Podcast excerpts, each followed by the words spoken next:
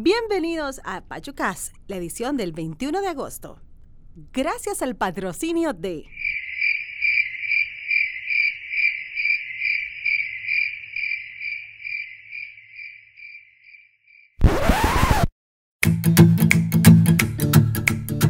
¿Qué tal? ¿Cómo están? Muchísimas gracias de verdad a toda la gente que ha estado dándole reproducir a este podcast humilde y sencillo.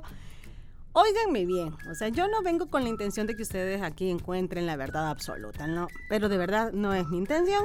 Yo solamente quiero que nos divertamos, platiquemos, pongamos a la palestra lo que ustedes mejor convengan con respecto al material que aquí expongo. Y contarles nada más, bueno, contarles varias cosas, pero eh, una de ellas es que el fin de semana recién pasado, es decir, que si fue hoy 21, miércoles, 29, 17. el 17 de agosto yo estuve en la Casa Tomada en la presentación del disco de Saki. Saki. Usted va a decir, ¿de, quién? Este muchacho, que dicho sea de paso, es salvadoreño, salvadoreño, ¿sí? no hay escape. Pero además de eso, Saki es. Es que a mí lo que me llega de Saki, gente bonita, es dos cosas. La primera, que es un chavo salvadoreño pero no es el salvadoreño que ha tenido las posibilidades, con todo el respeto que le tengo a Saki y a su gente, porque sé de dónde proviene, pero no ha estado en el lado bonito de la moneda, digámoslo así. Él ha estado en los barrios bajos, ¿verdad? El estado viene, llega, aparece desde, desde ahí, desde el barrio bajo eh, mexicano, para ser más puntuales. Entonces, eh, Saki es, hace manera chambre, ¿verdad? Es el nieto del primo Chomo, sobrino de mi compañero de trabajo y de comedia, don Roberto Reyes, el Chomito. Eh, no me extrañaría que él también, que Saki sea solamente la pantalla y que su nombre real sea Roberto José, José Roberto, como parece que es en esa dinastía. Pero en fin, el punto es que Saki ha tenido bien, pues, introducirse, pero hasta el fondo, gente. O sea, él no viene hablando cosas que no haya vivido. Este chavo, este tipo, este chero, este fulano, Saki, podría darse el lujo de menospreciar a quien le diera la regalada gana, pero no lo hace. No lo hace y tiene los recursos. O sea, no me refiero a que él podría apantallarte con, con sus viajes que quizás ni lo realizó. No, es que él sí los hizo. Ese es el punto. Él se ha presentado en Alemania, gentes. O sea, rapeando en Alemania. O sea, ¡Ya! es que me, llega, me llega muchísimo porque este, pues es eso, es nuestra representación más pura, creo yo, de la visión de un salvadoreño en otros países. Creo que Saki es una representación muy buena de todo. Em, lo que viven los jóvenes, pero lo que los jóvenes que hoy están resultando ser, me explico. Entiendo que todas las revoluciones han comenzado por la música, gente. Todas, todas, todas. ¿Por qué? Porque la música es una manifestación cultural de algo, una situación, de un momento, de una etapa de un país. Y creo que eligió el, el hip hop porque además el hip hop siempre ha sido también una representación de batalla, gritos de batalla. el freestyle o el estilo libre que hacen los raperos, hip hoperos, es eso, es una batalla. En lugar de herirse con armas, es vamos a ver quién hace mejor el trabajo, quién hace mejor el rapeo. Entonces, este muchachito presentó este disco llamado Hellboy, así como el niño del infierno. algo así.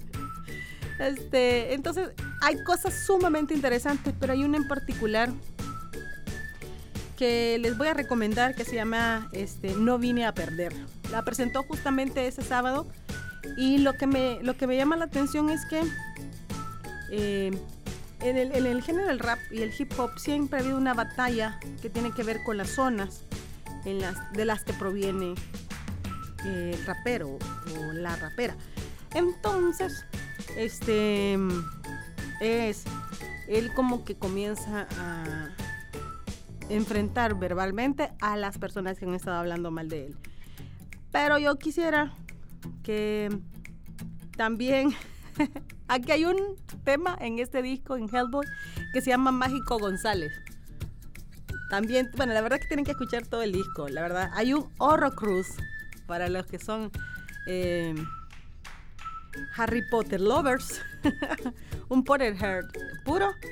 Eh, aquí está un Horrocruz 2, así se llama. Pero entonces, yo les decía, este es, me recordó mucho a esta batalla verbal que tuvo en algún momento René Pérez de Calle 13 con otros del rubro. Y, yo me pongo a pensar, me dijiste, chavo, ¿por qué está peleando? O sea, ¿hay alguien que lo está basureando? Eh, sería bien, bien estúpido basurear a alguien de tu gente. Pero es que el problema, siento yo, que en El Salvador que tendemos mucho, los artistas en general, a basurearnos mutuamente, en lugar de potencializarnos. O sea, yo reconozco que hay teatreras o teatreros muy buenos, hay cantantes fabulosos, hay músicos espectaculares a, quien yo, a quienes yo quiero y que hacen muy buen trabajo. Pero en el rubro, en el mismo campo en el que ellos se están moviendo, hay una de basureada, gente. O sea, de verdad. Eh, de verdad. Y en el rubro en el que estoy yo últimamente, en lo de comediantes, también, también hay gente que basurea el material del otro, pero no entiendo, no entiendo, o sea, si tu material habla por vos, ¿por qué, ¿por qué tenés que venir a basurear a alguien más? A mi punto de vista. Y además, otra cosa que me agrada de este muchacho es que de verdad él está ocupando un espacio, un rubro, un campo que casi no se explota, que es el hip hop. No digo que no haya, hay. Pero creo que hay más baladistas, más poperos que hip hoperos o raperos. Y además a mí me da una luz. A mí la, la verdad, ver a los chicos en el concierto, en la presentación del disco, verlo a él y ver a su fanática, porque no estamos hablando de que voy a ver, la única que estaba ahí porque voy a ver qué pasa era yo. Pero de ahí todo el mundo, o sea, ahí estaban de verdad los, verdaderos, los verdaderos fans del tipo, coreando canciones que están recién presentadas. O sea, yo les estoy recomendando esta de No vine a perder, pero ya la cantó y la corearon como si esto fuera ya desde hace mucho tiempo. O sea, de verdad. Hay otra que es y no está aquí. No sé cuál es. Ay, bueno, esa es la que más recuerdo.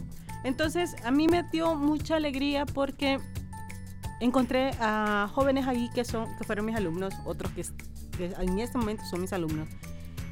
Y sí me da la esperanza, honestamente, que tengan otro, otro espacio para ser escuchados. El hip hop, además, resumiendo, que es esta manifestación musical en la que reta mucho a las autoridades o que reta mucho a los otros, a mí me llega, pues si la revolución no empezó siendo silenciosa, gente. ¿Mm? de verdad, no, no y no. O sea, ni una sola revolución ha comenzado como, discúlpeme, este, podríamos hacer tal cosa. No, gentes, comenzó gritando, comenzó manchando, comenzó dando fuego. Es que necesitamos, de verdad, eh, hacernos escuchar de muchas otras maneras. Por las vías pacíficas no, no se pudo, no quieren escucharnos. Las autoridades no quieren escucharnos porque no les interesa escucharnos, porque están cómodos cobrando su dinero, porque nos van a dejar en este cuchitril, nos van a dejar en el suelo, en la lona, en, las, en la nada.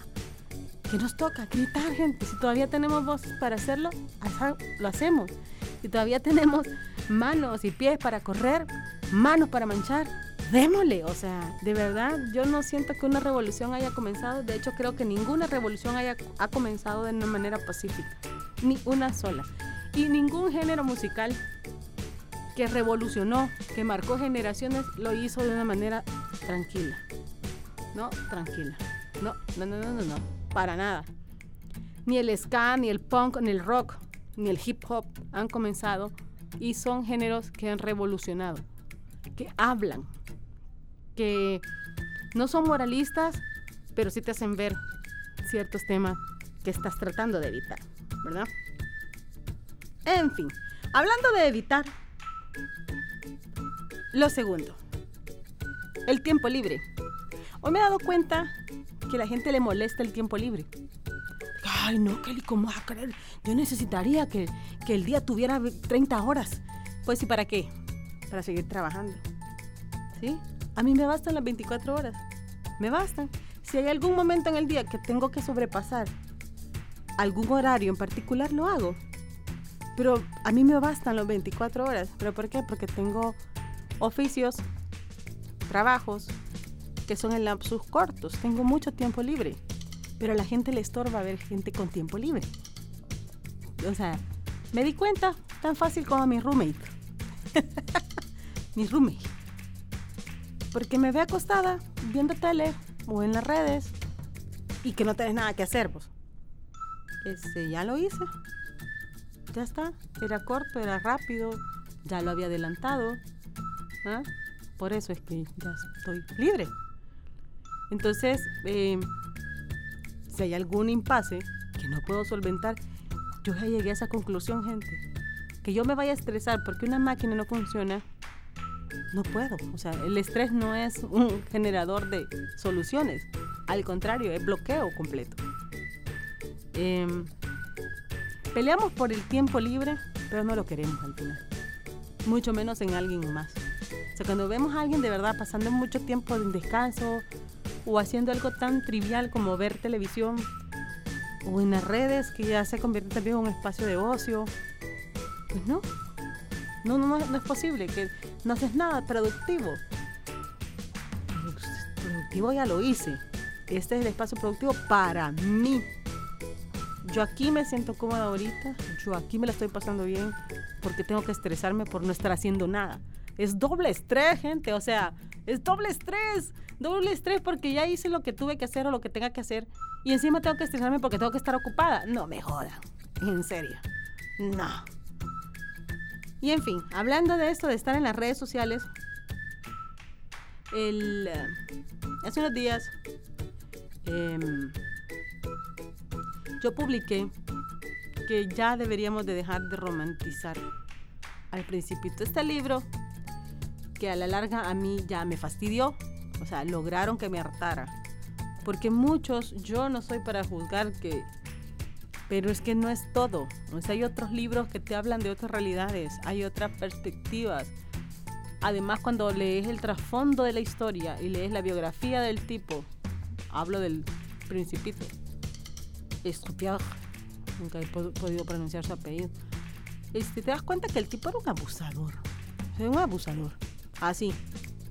Pero ahí tienen a la gente haciéndolo tan idílico. El libro, y no. Está tan lejos de una realidad. Está tan lejos, tan lejos, tan lejos, tan lejos. Que si trató de retratarlo, valga la repetición, pues no le salió muy bien, honestamente. Pero el punto era que yo publiqué que, dejábamos de, que dejemos ya de romantizar el principito.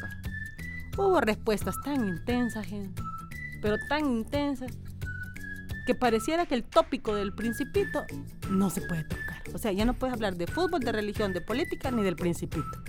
¿Qué es ese pedo? O sea, se me salieron cada intenso. Una me puso como, mira, si no quieres que te demos opiniones, no publiques esto. Y yo, what the fuck. O sea, no, chele, yo voy a publicar si me da la gana y voy a responder sí y solo sí. Es una persona a la que yo sigo y me interesa su punto de vista. Tan fácil como eso. Pero se pusieron hiperintensivos. hasta me hicieron un memo, ¿verdad? Un meme. Va, memo. hasta me hicieron un meme, gentes. O sea, esto de verdad es, es insufrible ya.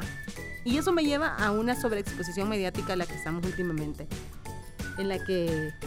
Y, además de eso, la sobreexposición es a la hipersensibilización que, que estamos.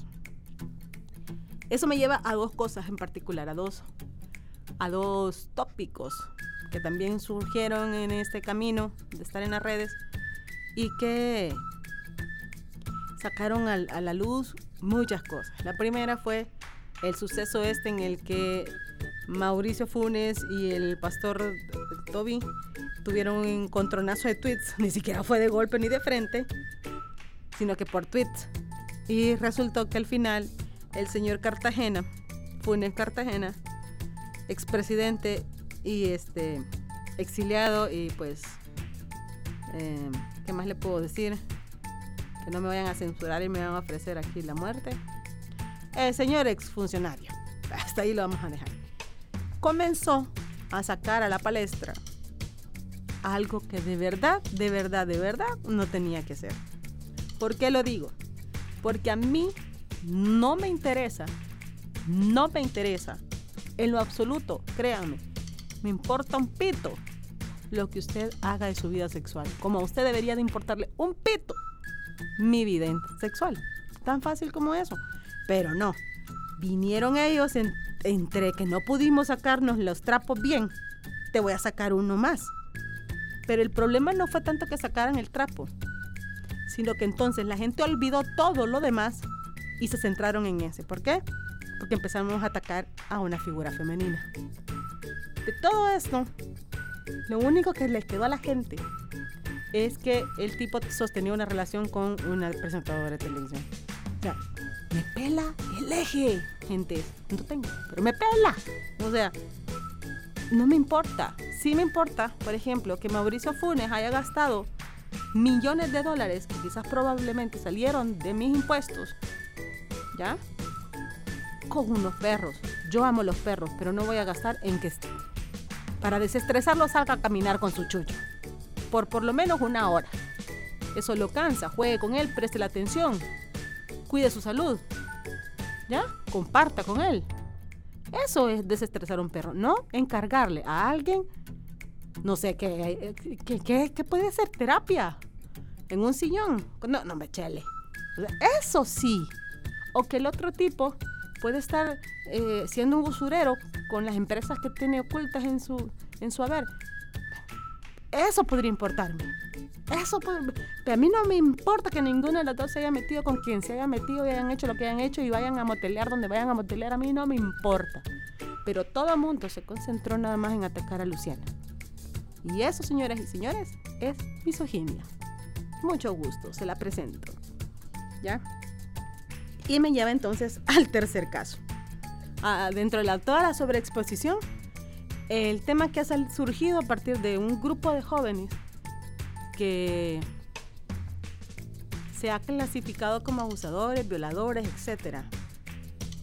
Em, me pareció preocupante de todo esto que hubiese chicas que los defendieran.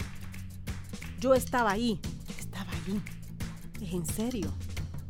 Cuando una chica eh, comentó el abuso que hubo de parte de uno de ellos, yo estaba ahí, no pasó así.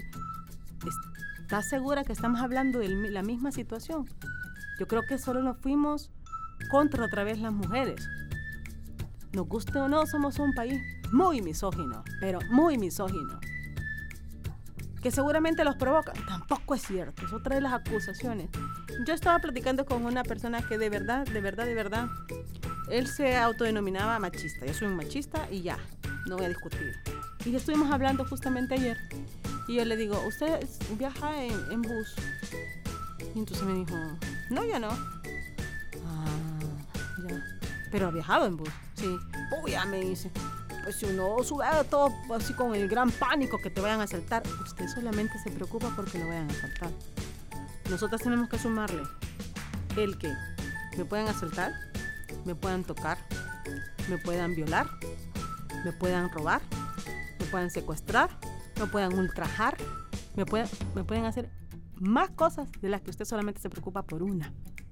El asalto nos ocurre a cualquiera, pero el acoso no.